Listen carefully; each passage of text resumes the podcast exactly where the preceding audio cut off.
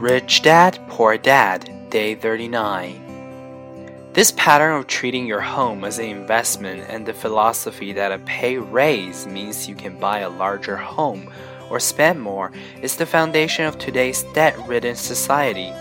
Increased spending throws families into greater debt and into more financial uncertainty, even though they may be advancing in their jobs and receiving raises on a regular basis. This is high risk living caused by weak financial education.